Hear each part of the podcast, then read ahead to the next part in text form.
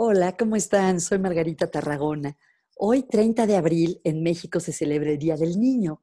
Entonces quería compartir con ustedes un tip que tiene que ver con recordar, disfrutar y compartir algún recuerdo de nuestra infancia.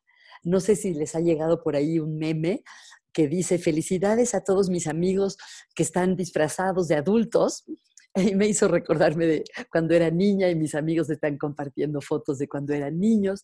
Entonces los invito a que piensen en algo que les encantaba hacer cuando eran chicos o que les gustaba comer y hacer esa actividad si es posible o prepararse ese platillo y sobre todo compartir con los niños que haya hoy en su vida, bien sea sus hijos, sus hermanos pequeños, sobrinos, ahijados, algo sobre su infancia.